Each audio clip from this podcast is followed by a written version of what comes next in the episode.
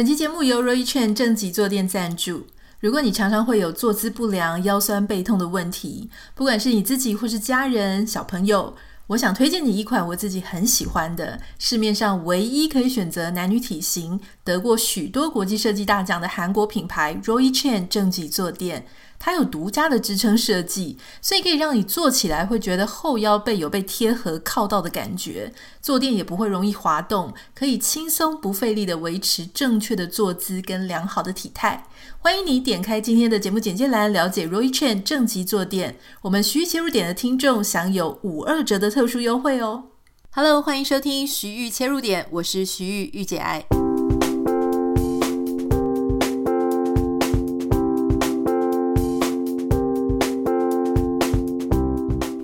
欢迎收听今天的节目。今天要跟大家分享的是一些网友的回馈跟网友的问题。为什么我们今天要特别来谈这个事情呢？其实。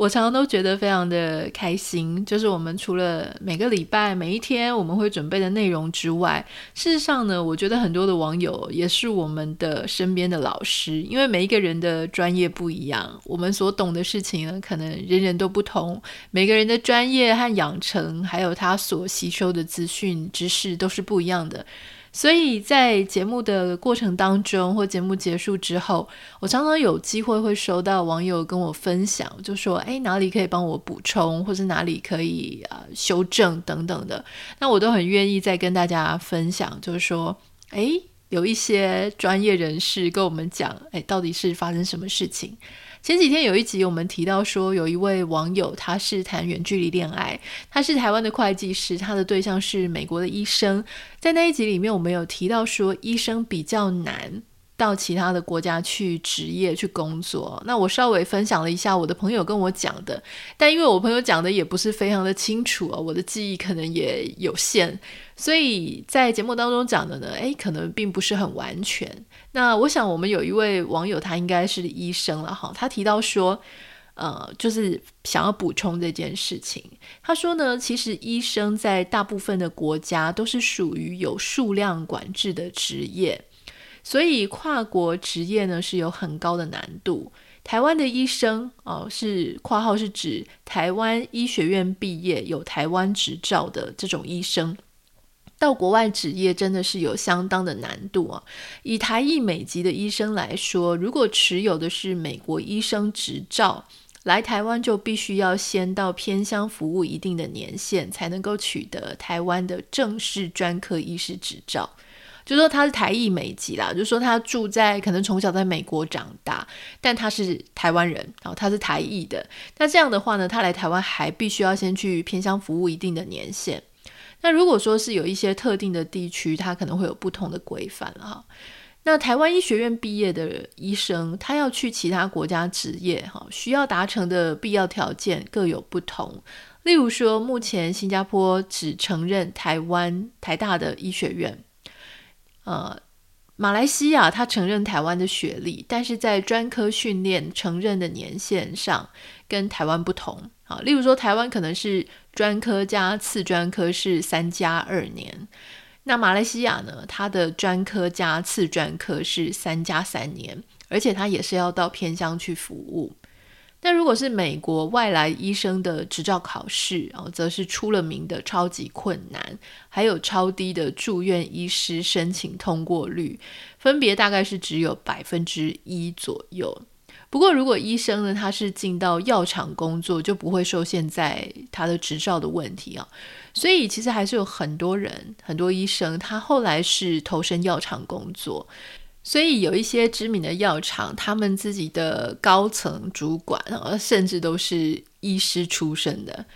那这个来信的来信的网友叫做 Flora 哈，他说呢，他们有同届同学是一对书卷奖的夫妻，毕业之后他们直接就去美国哈佛再念了书，后来两个人就都在美国执业啊。不过他也有一些啊，看到一些，比方说学姐结婚之后，因为老公的工作调动。那就直接放弃了台湾还没有完成的训练，就不当医生了。那是我在美国呢，这边有认识一位，我之前好像也有跟大家分享过，就是 Emma。Emma 她在台湾的时候是整形呃医生，那她到了美国，因为她先生非常优秀嘛，就 Stanford 那种博士毕业生，然后在我记得他是在做大数据还是科技那一类，所以他的工作非常好，薪水非常高。两个人在讨论说谁要去谁那里的时候，后来是医生，就是 Emma，他来到美国。他来到美国，因为他有第二专长，他非常的会画画，所以他现在都在开始画一些这种呃医疗的人体结构、人体剖视图的那种啊。他的画作，所以他的画作呢，也常常啊、呃、受到邀请，或者是跟医疗院所去做结合，或者医学的杂志、期刊等等的，去帮大家去做图。因为他是学有专精嘛，啊，他本身就是医生背景，那再加上他自己的艺术长才，我觉得这个就非常的厉害。非常感谢 Flora 在帮我们补充这个部分哈。那因为 Flora 的这个信呢，让我觉得也很好奇。所以我就上网再查了一下，看看其他人有没有哪一些成功的案例。那我就发现呢，二零二一年的七月五号，哎，刚好是我生日这一天，在《换日线》上面有一篇文章哈。这篇文章它是写专访在英国工作的台湾医生啊，副标题是“台湾医学院毕业之后如何去欧洲当医生呢？”这个作者是 Victoria 啊，他提到说他。见到的这一位台湾医生呢，他叫做 Pin P I N。那 Pin 他是呃考上高雄医学大学的医学系，所以他其实是一个台湾的医生。但是因为他之前有一些认识啊、呃、瑞士的医学生啊，有一些跟其他各国交换生相处的经验，所以 Pin 他其实当时就在林口长庚医院呢第一年的时候。他就开始一直在想说，他要怎么样可以到国外去工作。一开始他认识的朋友是瑞士嘛，那后来他觉得，诶，欧洲的医生生活跟医疗制度好像也非常的吸引他。所以根据这篇文章哦，就是聘他决定，最后他查一查之后发发现说，他希望能够以英国为目标，因为好像比较能够啊去达成的感觉，但事实上也是非常的困难。所以他就在利用在林口长庚医院 PGY 最后一年的时间，他当时就同时去准备英国的 PLAB 考试。啊，这个 PLAB 呢，英文叫做 Professional and Linguistic Assessment Board。那 Pin 他说，因为台湾其实对于英国医学院的考试的本地讯息不是很多哈，那而且官方的语言是英文，所以呢，事实上。对台湾的学生来讲，哈，准备英美的医生执照考试，他认为是还算是很有优势，因为台湾的医学教学呢，其实是承袭欧美的制度。那当时呢，根据这篇文章，他就是飞到英国，先通过基础医学测验跟临床考试之后，他才取得英国的医师执照。可是你取得医医师执照之后，不代表你就已经可以去英国工作了，因为你还要有签证嘛，哈，你必须要有医院希望你可以去工作，邀请你去工作。所以当时呢聘他考到执照、考到证照之后，他就联系了很多家医院，那找到 clinical attachment 的机会。那所以。当时他认为，即使没有薪资酬劳，也希望能够先有经验再说。因为你有了经验之后，好像就比较有机会。那当时他也有遇到，就是文件转换上非常非常的困难哈。最后他在一番努力之下，终于得到了剑桥整形外科的回应。那他也继续很积极的申请各大医院，那得到了 Birmingham 啊。这个地方一所医院的神经外科工作机会，那也借由工作机会得到了英国 Tier Two 的签证。当他到了伯明翰几个月之后呢，他就很幸运争取了名额极少的专科训练机会，所以就从 Birmingham 又移到了 York，然后进入辗转进入了妇产科。这个故事呢，其实我我也在想说，台湾有很多的。事情你会觉得很困难，因为你前面的 role model 或是有成功经验的人真的太少。可是这个是我为什么很多人不喜欢用小红书了。我说我自己也没有特别的喜欢小红书上面的一个氛围啊，哈，或是你找资讯是很好用啦。那之前看假包事件也是呃很热闹嘛，哈，就是因为人很多。可是我跟大家分享一个，如果你真的要考美国的研究所，或是你想要到其他国家去工作，想要找这一类相关资讯，怎么样找到门路？你真的一定要查小红书，你的关键字要对了，不要每次都查什么 OOTD 啊，就只看人家穿衣服买什么东西。如果你要考研究所，你要考律师执照，你要考会计师执照，你要考很多的考试。请你一定要上小红书查关键字，相对应的关键字，你会得到超级多的讯息。那当然，人家很多人非常政治化，就是说啊，被统战没关系嘛，你就是先把资料查完，查确定之后，看到人家很多，因为他们人很多，所以成功的案例也很多。当你收集到你所需要的资讯了之后，你就可以再不要用这个啊、app。像我自己就是非常功能性的使用。这个月突然要查一个什么东西的时候，我就很认真划一划，然后我就不会再看。啊，过几个月呢，突然之间又要查什么东西呢，就再拿出来看。这个是我使用它的方式啦，因为它上面真的有很多求学、考试、考执照，然后人家怎么钻啊，怎么拼的那样子的一个实际案例。在第二个网友的分享里面，他其实是。二零二一年的时候就写过给我第一则讯息，但不知道为什么，二零二一年的时候我不太确定我有没有已读，或是已读的时候我那时候可能在忙，我就关掉，就忘记这件事情，因为他的讯息很长，所以我可能当时也没有认真看，因为我一点印象都没有。不过二零二三年的时候，因为他跟我更新一下二零二一年，他跟我分享这个故事的后续，所以我才往前滑，发现啊，二零二一年我居然有。没有看到这个讯息哈，稍微跟大家分享一下，这个讯息蛮有趣的，也从中可以让我们学习到一些东西。在二零二一年的八月的时候呢，他跟我分享了一件事，呃，我简单讲，因为他讯息很长哈，就是他在职场上有一个听觉障碍的同事，这个听觉障碍的同事呢，他是有佩戴助听器的，但是平常他都是读对方的唇语为主，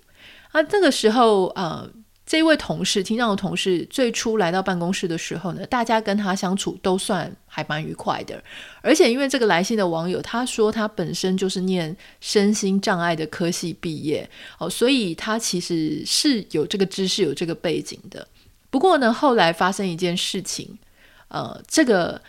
呃听障的同事他在职场上呢，也因为有一个案子，所以被调查局抓呃调去询问。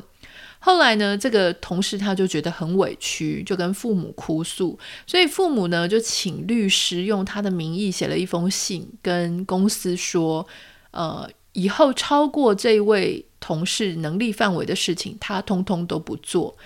那理由当然就是因为他是听觉障碍者嘛，哈，所以有一些事情可能，呃，能力上啊，或者说你在保护他的状况上是他是没有办法去做的。那因为这样子的关系，所以他原本的一些该做的事情啊，或是交办给他的事情，最后就落到我们这个写讯息的网友身上。那当然，你有你的困难，那我也有我的委屈嘛。我们的这个网友他就觉得很不公平啊，哈。那在这个你来我往的过程当中呢，他们就有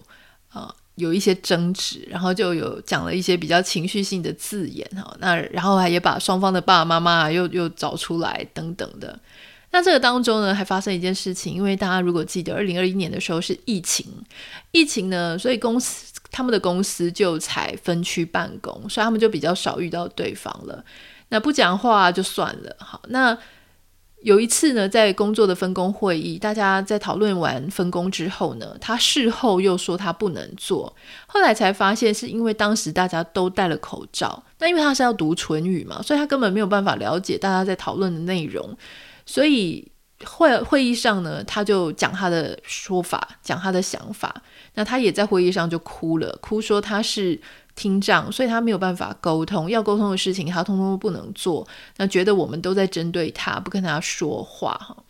那以前在会议上呢，这个网友说他都会自发帮他做重点笔记，但现在呢，他也有情绪嘛，他也不想再这样帮他做了。那后来他们就觉得说他是在霸凌他，怎么都不帮他做这些事，当场就吵起来哈。所以简单讲，就是在那个状态下呢，呃。两个都有委屈啊，一个委屈是他觉得他是听障嘛，那他有很多不方便的时候，因为大家都戴了口罩，他根本没办法理解大家在讲什么，而且感觉好像那个 partition 就是那个公司的隔板又非常的高，他根本就不知道大家在在做什么，就他看不到大家，他也是会很不安。那其他的同事他的委屈就是啊，你不做你不能做的事情就会落在我们头上，我们事情就变得非常多。然后你有这个听障的这个背景，哈，它仿佛一个保护伞，可是我们什么都没有，好手好脚，难道就比较委屈吗？那因为我没有看到这个讯息，哈，等到他二零二三年的时候呢，诶，他最近来跟我分享，我会发现这个事情有好转啊。他说呢，当时的主管已经啊离职了，哈。那其实当时的主管他在管理事情上呢，有非常非常多的问题。那来的新主管呢，是一个非常对事不对人的一个主管，好，所以这个上班的环境就变得非常愉快。那当时跟他有一点误会的这个听障同事，那因为他觉得有可能是因为。没有办法读到大家在讲什么，也没有办法跟大家常常有互动，所以就会有一点点担心别人是不是在讲他坏话啊，或者不喜欢他啊，等等的哈。那后来这个新主管有非常厉害的方法哈，他就是接纳这个我们的网友所说的用无障碍设备哈，要他不用管金额的，就是把这个无障碍设备建立起来，连主管的座位都让这个听障人士坐。因为主管的座位呢，他比较可以看到整个办公室嘛，就让这个听障的同事呢，他可以看到所有的人在做什么，降低他猜疑大家不喜欢他，或是变成一个小圈圈那样猜疑的心。那交办给他的工作呢，内容就改成他不需要跟别人沟通，他就可以独立完成的作业事项，也让他对其他人的呃干扰啊，或是这些降到最低哈。那但是新主管他也有撂下狠话，就说如果连这些事情都做不好呢，就会请他妈妈带他回家。那我们的网友就说，他发现说啊，好像时间一拉长，终究还是会解决哈。我倒是不认为说这个事情是时间一拉长就能解决。我觉得这个新主管他是非常有同理心的人。你想要一个主管，把他自己的座位、座位区让给一个其他人，这有多不容易？那主管都已经好不容易爬到那里，我就是希望坐在一个比较能够环视四周的一个角落嘛，哈，而且那是主管位耶，但是他却愿意让这位同事去做，那他也愿意斥资去打造无障碍的设备，哈，让这个彼此之间。职场上面的问题可以降到最低，所以我认为最大的功臣应该还是这一位新的主管。那当然，其他同事呢，诶，也能够发现新主管的做法，而且透过这样的做法呢，去包容他们其他的，就比方说，例如听障的同事，我觉得这一点也很难能可贵，因为很多时候呢，我们常常。一开始是对事不对人，后来对事不对人之后呢，你就慢慢会讨厌那个人，然后永远之后就没有办法再改变的，就一直对人，一直对人哈。但是，一直针对人是没有好处的啦。通常我们受伤，不是受伤在人家觉得我们做事情做得不好，嗯，但当然会影响到一点我们的自信心。可是，我们真的会容易往心里去的是，我们在职场上面，我们被人家针对了，我觉得。我个人是怎么样不负责任呐、懒惰啦、啊不值得信赖啦，哈，我就是怎么样怎么样能力不佳。我们最担心的其实是被当做一个箭靶针对。那之后呢？如果我们被当成箭靶针对，我们以后人家给我们再好的建议，我们可能都听不下去。所以我觉得在这个案子当中，哈，我为什么要跟大家分享？是我觉得像这个主管他做的这个事情，他就是跳脱了原本的框架。原本的框架是什么呢？原本的框架就是两边在冲突嘛，哈。然后一个是觉得说自己有一个不得已的因素我没办法做，另外一个是觉得说你怎么都不做，那我以后也不要再帮助你了。他这两个其实就剑拔弩张，感觉一触即发。但这个主管他显然就发现了问题的症结，问题的症结是那个。听障的同事一直觉得人家可能不喜欢他，所以他就让他看到人家没有不喜欢他，然后尽量交给他，他可以独立作业的事情。那其他的同事呢？他也会安抚他们的心。其他同事的心是什么？就是他们希望不要有差别待遇这么大嘛。我可以忍受你去做你自己能做的事情，但我不能忍受你什么事情都说啊，我不会啊，我不，这个不是我的事啊，然后坐领干心，这个是其他同事介意的点。所以我觉得这个主管他读到了大家内心真正的需求，读到了那个为什么彼此觉得不公平那个症结点。好，所以我觉得这个主管啊，值得给他五颗星。接下来有一位网友，那因为他说他有介绍他的闺蜜听我们节目啦，哈，所以我就先暂时不讲他的名字，因为我不太确定他有没有想要被曝光。这位网友他说，陆陆续续听我们的 podcast 也有一年了。虽然我之前在某一集啊四二二集的时候呢，曾经说过，说我那一集录了反反复复录了很多次。那因为我很担心听众会觉得我在分析说我们怎么样为自己打造自己未来的生活啊的时候，我担心大家觉得我很冷血或是很势利哈。那他说，事实上，他想要给我一个鼓励，就是他在这一年来面临的中年转职的大关，思考很多职业发展的期间啊，因为听了我们的 podcast 内容，所以他觉得豁然开朗。他相信很多人应该也会在 podcast 当中呢，呃，因为我的分享，所以有因此改变生活。那他现在也已经找到他自己想要的环境跟生活，所以很开心。那她有一个闺蜜哈，就是。在人生当中，我遇到一些，比方说财务的问题啦，工作上的问题等等的，不太知道该怎么样往下走。那提到说，她也知道我们节目有提到说，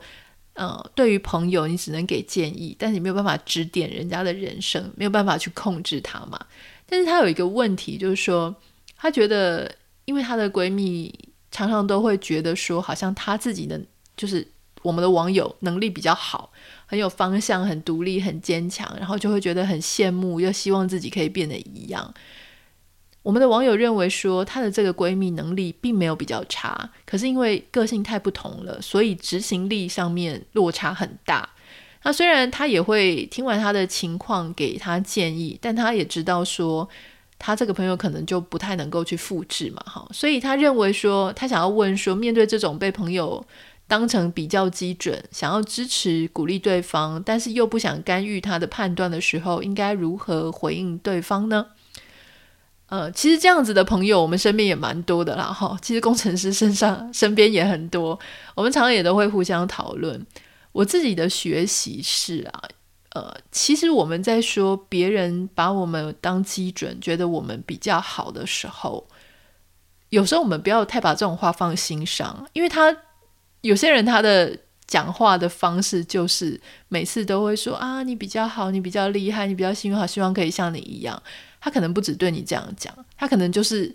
对别人的说话方式也是这样。说话方式说出来的话是一回事，他内心里有没有那样的动力，想要变成那样，那又是另外一回事啊。如果我们只把别人他讲出来的话说啊，好希望可以像你一样，我们把这个话太当一回事的话呢，他就会引发我们哦，好想要帮助他哦，我希望你可以改变你的现状。我觉得我们不要这么想象这件事情，因为有时候讲话方式只是他的习惯而已哈。如果一个人他真的有那样的动力，他想要去改变的话，那一定是他发生了什么事情。我觉得